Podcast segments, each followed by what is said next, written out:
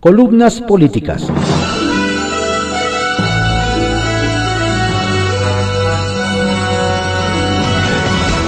Continuamos con la audiosíntesis informativa de Adrián Ojeda Román, correspondiente a hoy, miércoles 19 de mayo de 2021. Vamos a dar lectura a algunas columnas políticas que se publican en periódicos de circulación nacional. Arsenal, por Francisco Garfias, que se publica en el periódico Excelsior.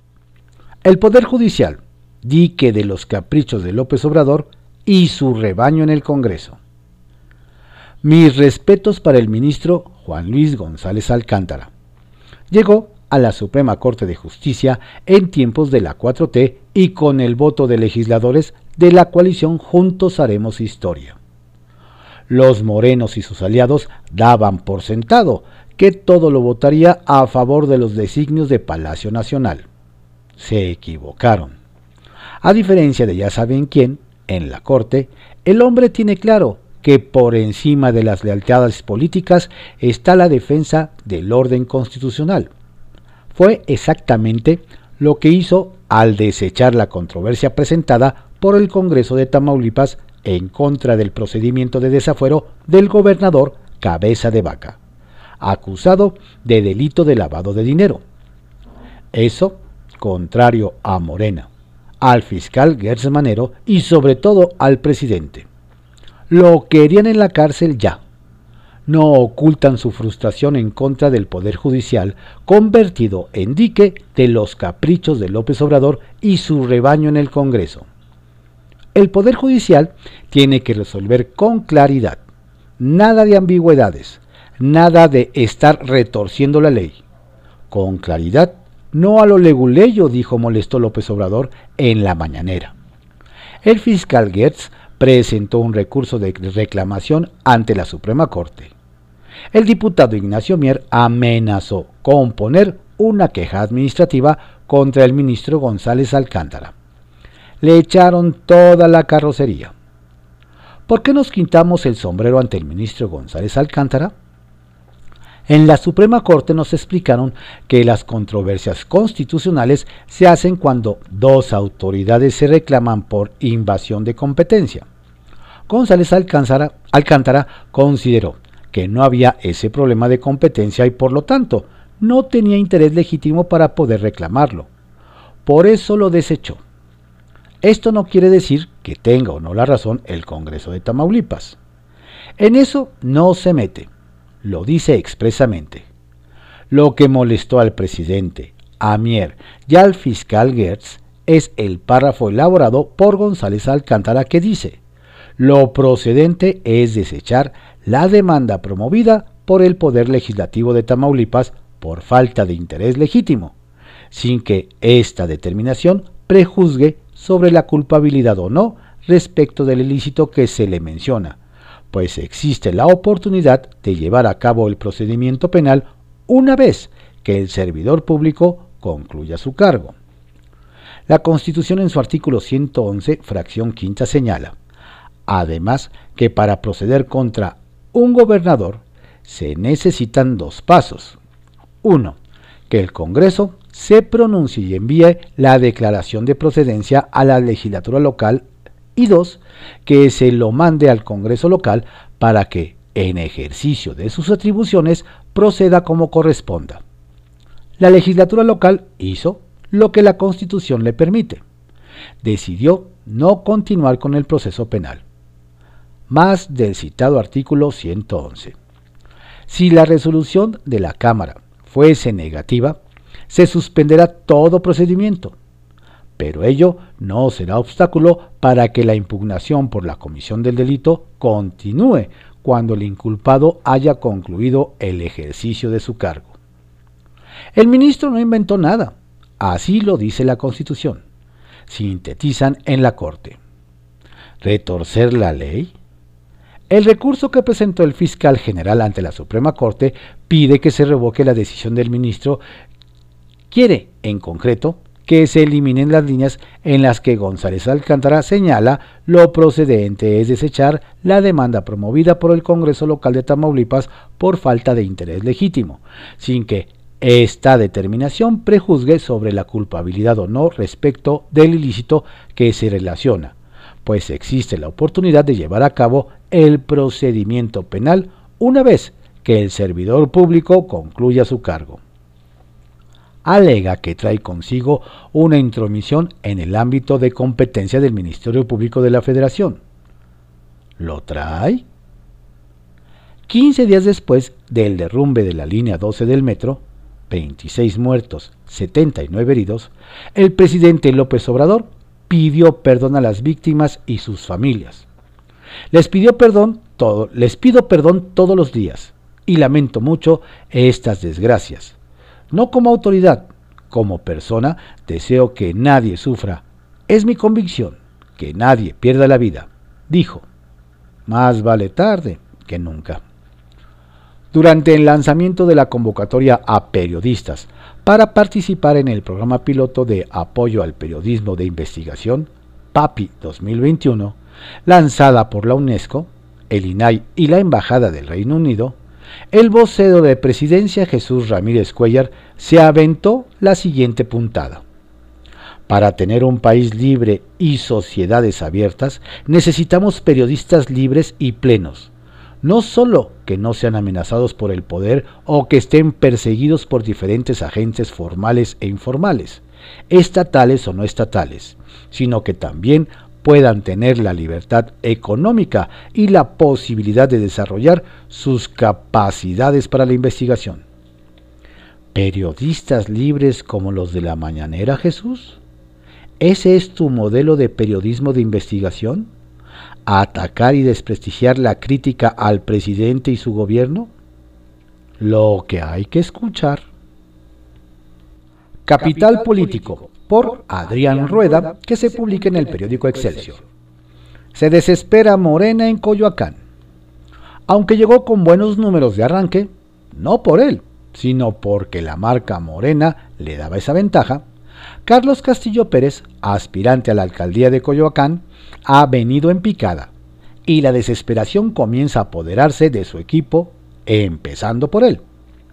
Con una campaña gris que no prende porque está diseñada a la antigüita, muy del estilo de su patrón René Bejarano, a Castillo Pérez le está comiendo el mandado el aliancista Giovanni Gutiérrez, que empezó abajo y lo rebasó hace rato, ampliando cada vez más su ventaja.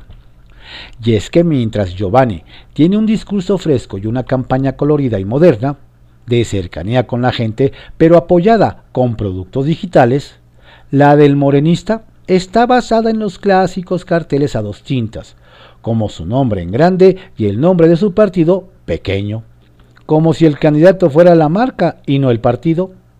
Pero además, mientras el aliancista maneja un discurso juvenil y directo, el morenista habla exactamente igual a Bejarano. Utiliza su mismo tono de voz.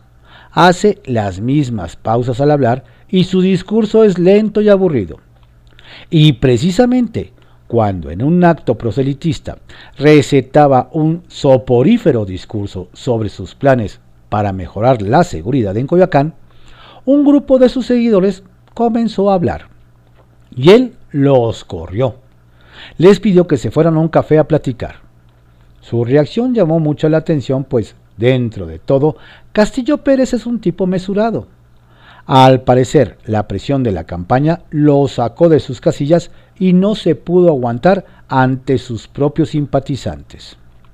El candidato de Morena tiene razón para estar preocupado, pues las encuestas que semana a semana se realizan en esa alcaldía indican que mientras su campaña va en picada, la de su rival del PAN, PRI y PRD sigue en ascenso.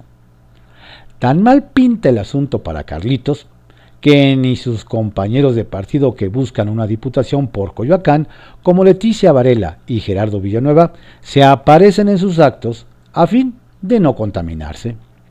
Y es que precisamente ellos fueron quienes disputaron a Castillo Pérez la candidatura a la alcaldía, pero la dirigencia de Morena los dejó fuera luego de una supuesta encuesta interna, que por supuesto nunca se dio a conocer públicamente.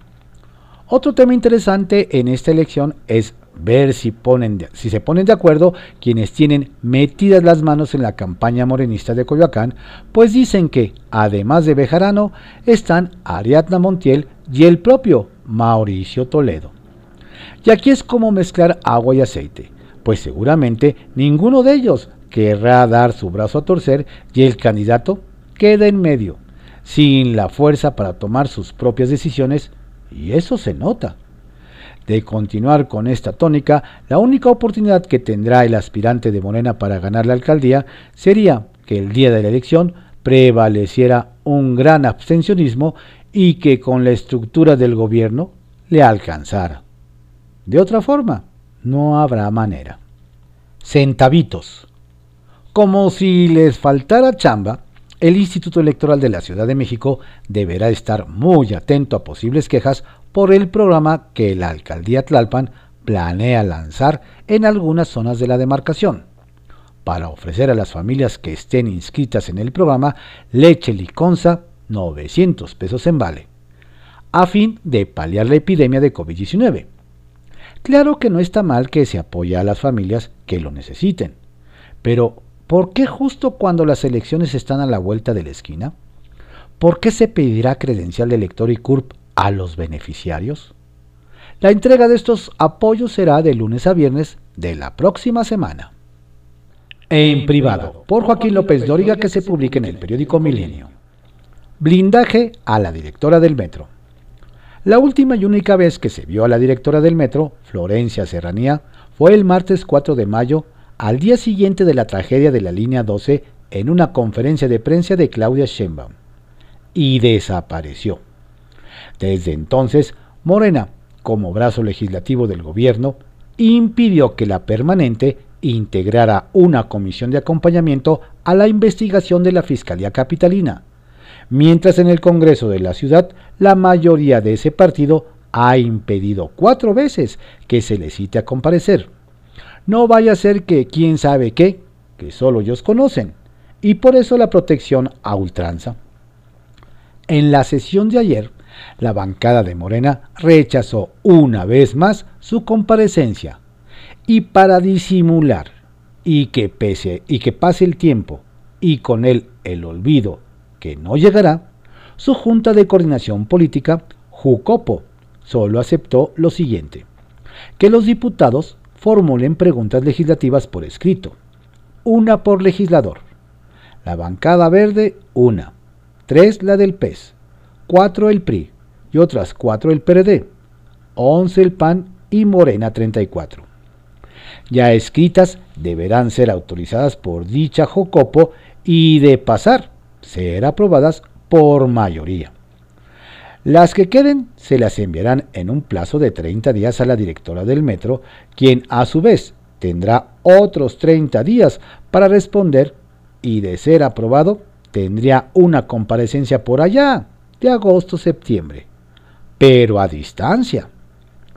Ese es el blindaje que el gobierno de Morena está dando a la directora del metro por razones tan desconocidas como inexplicables que solo despiertan la sospecha, porque si Serranía no tiene nada que ocultar, ¿por qué la oculta el gobierno?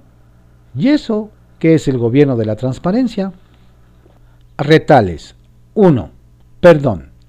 El presidente ofreció perdón, quiso decir pedirlo a las víctimas de la tragedia del metro ayer, 15 días después del desastre, y solo cuando una reportera le reprochó que lo hubiera pedido a los chinos por la matanza de hace 100 años y no a los deudos y heridos por el percance de la línea 12, y que lo hacía como humano.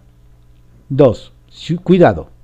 Al presidente López Obrador le hablan de vacunas aplicadas como si se tratara de personas inoculadas, cuando son dos las aplicaciones. Por eso habla de haber cubierto a los adultos mayores de 60 años, 10.838.000 vacunados con ambas dosis. Y de acuerdo con el censo del INEGI, somos 15.1 millones los adultos de ese rango para los que se necesitarían 30.2 millones de dosis completas. Y también de que en octubre se habrá logrado la cobertura universal. Ojalá. Y 3. Reconocimiento. El Congreso de la Ciudad de México se reevalúa al otorgar la Medalla al Mérito Internacional a Juan Ramón de la Fuente, representante de México en las Naciones Unidas y quien ha destacado en las sesiones del Consejo de Seguridad sobre la crisis de Medio Oriente al reiterar su postura contra el veto de las potencias. Sobremesa por Lourdes Mendoza que se publica en el periódico El Financiero. En la tierra de Ovidio, Morena está en riesgo. Los vacíos tienen a llenarse invariablemente y más cuando se trata de vacíos en el ejercicio de poder. Eso lo sabe muy bien Héctor Melesio Cuen Ojeda, presidente del partido sinaloense Paz, y con quien Morena en Sinaloa pactó una alianza tóxica, han dicho algunos, en su lucha por la gubernatura con Rubén Rocha Moya como candidato. El maestro Cuen, como le gusta que le llamen si no es que le idolatren, dice que no es empleado de nadie, y en su lógica, pues se siente dueño de todo, patrón de todos, nadie ni nada por encima de él. Contexto. Quienes lo conocen saben de su habilidad política, con altas dosis de rudeza, para que, para no solamente conquistar, sino dominar espacios. Es voraz protagónico y calculador. Mantiene una abierta confrontación con quien considera periodistas críticos, así como con los intelectuales y los académicos. Ya fue presidente municipal de Culiacán, abanderado por el PRI en 2011. Fue candidato a senador por el PANAL en 2012. Diputado local plurinominal por el PAS 2013-2016. Candidato, a gobernador en 2016 y candidato a senador otra vez en 2018. Ambas por el PAS. Hoy, de nuevo, va en la lista plurinominal del PAS a diputado local. O sea, cuando no es candidato, es presidente del PAS. Desde hace 16 años mantiene el control de la Universidad Autónoma de Sinaloa, UAS, y no puede negar que en la comunidad universitaria ve un ejército electoral, sin reparar en la acelerada decadencia académica de la misma y la ruina en la que están sus instalaciones. Aquí viene la nota. El candidato a la gubernatura por Morena, Paz, Rubén Rocha, deberá estar preocupado, pues redoble de tambores. El maestro Cuen ya lo sentenció. Con él se va a gobernar Sinaloa. ¿Qué óboles? Así como lo están leyendo. Aunque se siente un vicegobernador con derechos y facultades, respire por favor, pues para que eso ocurra, faltan todavía dos aduanas que tiene que cruzar. Una, ganar el 6 de junio y dos, que Rocha Moya y su equipo lo dejen ser. Y aunque no están para saberlo, déjenme decirles que al interior del cuartel de campaña de Morena Paz se han encendido señales de alarma, ya que de hecho, y en los hechos, Cuen ha desplazado a quien se supone coordina esa campaña, el expanista Alejandro Higuera Osuna, quien es visto solo como un florero. No, no estoy hablando de Olga Sánchez Cordero, ese es otro florero. Ambos han desatado una guerra intestina que amenaza el curso de esa campaña. Tanto Alejandro Higuera como Melesio Cuen han creado espacios de estructuras paralelas por encima del organigrama formal que el equipo original de Rubén Rocha Moya diseñó para hacer su campaña a lo largo de los 18 municipios. Y como entre broma y broma se asoma la verdad, es tal el protagonismo del presidente del Paz que de pronto se escucha, ¿quién es el candidato? ¿Cuen o Rocha? Sin querer menospreciar a Rocha, Cuen tiene discurso mejor estructurado. Se le anticipa los anuncios, le gana la nota en los medios, ofrece más entrevistas, tiene más cobertura, difusión y movilización. Su equipo de prensa es más efectivo, amén de las alianzas que tiene con periodistas y una artillería de sitios web a su servicio, que el mismo equipo de medios de la campaña. En resumen, la marca Paz se ha posicionado por encima del movimiento de regeneración nacional en Sinaloa. Héctor Melesio Cuen juega con y por sus canicas, y su sueño, su ambición es ser gobernador. Y este es su momento sin estar en la boleta, sin ser el candidato formal. Alguien que despierte a Rubén Rochamoya, que se vea en el espejo de la UAS. Lo que pasa en la universidad podría pasar en el gobierno del estado si es que ganan el 6 de junio. Cuen se relame los bigotes y ya se mira en el tercer piso del Palacio de Gobierno en Sinaloa. Y ya que hablo de Sinaloa, vieron que el candidato del partido más acomodaticio de la historia del país, el Verde, declinó a favor de Rocha. La razón, Mario Zamora trae una fuerte tendencia al alza en las encuestas. Y como el miedo no anda en burro, en la tierra de Ovidio, mejor saque usted sus conclusiones. Eterna primavera. En Cuernavaca se puede acabar la eterna primavera para el pez y Morena, con decirles que de los 19 aspirantes a la alcaldía, no, no estoy inventando, son 19, solo dos tienen posibilidades reales de ganar. Uno es Jorge Argüelles, el candidato oficial de Cuauhtémoc Blanco, el gobernador peor evaluado del país, quien va por la alianza Morena PES. El otro es José Luis Uriostegui, del PAN PSD que ha venido de menos a más en las encuestas por el apoyo principalmente de integrantes de la sociedad civil, muchos de ellos capitalinos que mudaron su residencia a Cuernavaca por la pandemia en el último año. Sin duda alguna la tendencia del voto útil a dos semanas de que concluyan las campañas también incidirá en la capital morelense que ya está cansada de la inseguridad, los casos de corrupción y los malos servicios públicos. El destape que no dedazo. Antes, en el PRI, quien destapaba al candidato era el mismísimo presidente del país. Ahora, quien destapó al hito para el 24 fue Cintia López Castro. ¿Cómo no la ubican? No se preocupen, no tiene por qué hacerlo, pues es una diputada del Revolucionario Institucional que pasó sin pena ni gloria. Así pues, el destape, que no dedazo, parece más bien una estrategia chafísima para que en Campeche voten por el Delfín y familiar de Alejandro Moreno. Ver para creer. Historias de reportero, por Carlos Dore de Mola, que se publica en el periódico El Universal. Vienen más apagones, otro sello de la 4T. En Acapulco, restaurantes tienen que decidir entre prender el aire acondicionado para los clientes o prender los electrodomésticos de la cocina. En Mérida, colonias enteras se acostumbran a quedarse sin luz por horas. La temporada de apagones 2021 ha iniciado formalmente. Los ejemplos sobran.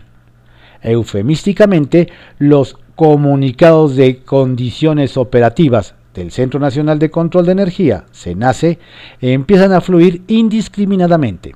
Son el reconocimiento oficial de que no hay energía eléctrica para los consumidores en el sistema nacional. Tanto en el sureste como en el norte del país existe una gran preocupación. Los apagones seguirán. Anticipan lo peor en este verano. Los efectos están sintiéndose desde ahora. Un párrafo de contexto. En determinadas épocas del año y momentos del día, la demanda de energía eléctrica se eleva, ya sea por un mayor uso de equipos de aire acondicionado o refrigeración, o simplemente por incremento en el uso de máquinas en la industria. Si México tuviera más capacidad de generación y el sistema produce más energía y listo, no hay ningún problema. Sin embargo, México no tiene esa mayor capacidad. Así que eso deja una dura disyuntiva. Se baja el switch o se cae el sistema. Revisemos los eventos más recientes. La semana pasada, en una de las zonas más industriales del país, Ciudad Juárez, Chihuahua, se registró un apagón debido a una falla en la subestación eléctrica Moctezuma.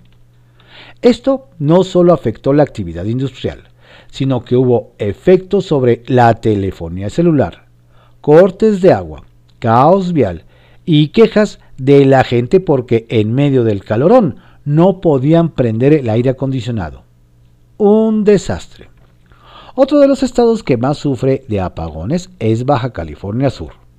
En 2019 hizo crisis con 72 horas de fallas e intermitencias. Este año ya van al menos tres episodios, y eso que aún no es verano. La industria hotelera está espantada. En Yucatán las cosas no son distintas. En la primera quincena de mayo se reportaron apagones en este 2021, van cinco eventos, cuando antes no se registraba más de uno al año. El pasado 13 de febrero el gobierno informó de interrupciones del servicio eléctrico ante la indisponibilidad y falta de suministro de gas natural, lo que provocó la salida de centrales eléctricas de generación y algunos elementos de la red nacional de transmisiones en el norte y noreste del país. Un par de días después, el servicio se restableció, pero el daño estaba hecho. De acuerdo con líderes empresariales, dicho evento resultó en términos económicos más costosos que la pandemia misma. Imagínese si esto se repite. Podría continuar relatando los episodios de apagones en distintas partes del país y los efectos esperados. Pero la conclusión es la misma. No hay luz y con ello se afecta la economía y el bienestar de la población. La causa, una pésima gestión de la CFE por lo que a mantenimiento e inversión en generación respecta. Por eso fallan las plantas. Además, con la nueva política energética se han frenado tanto la operación como las inversiones en energías renovables. Y si bien es cierto que tenemos combustóleo para dar y regalar, literalmente, ni siquiera pueden hacer eso bien no han podido quemar adecuadamente ese combustible que ni los barcos quieren. De continuar en esta necia ruta, en el futuro cercano los apagones seguirán. En estas historias de reportero, el 14 de febrero de 2019, publiqué El peligro de los apagones masivos, reportando que el norte tenía solucionado el abasto y que los focos rojos estaban en la península de Yucatán. Hoy el peligro se ha extendido. Estas fueron algunas columnas políticas que se publican en periódicos de circulación nacional en la audiosíntesis informativa de Adrián Ojeda Román, correspondiente a hoy miércoles 19 de mayo de 2021. Tenga usted un estupendo día. Por favor, cuídese, no baje la guardia. La pandemia sigue.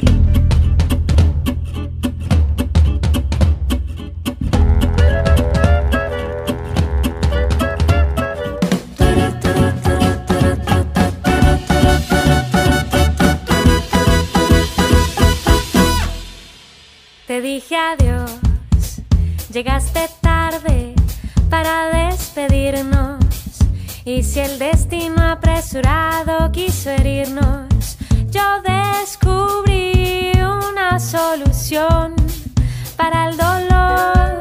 Hice la canción que me pedías cuando aún no te quería.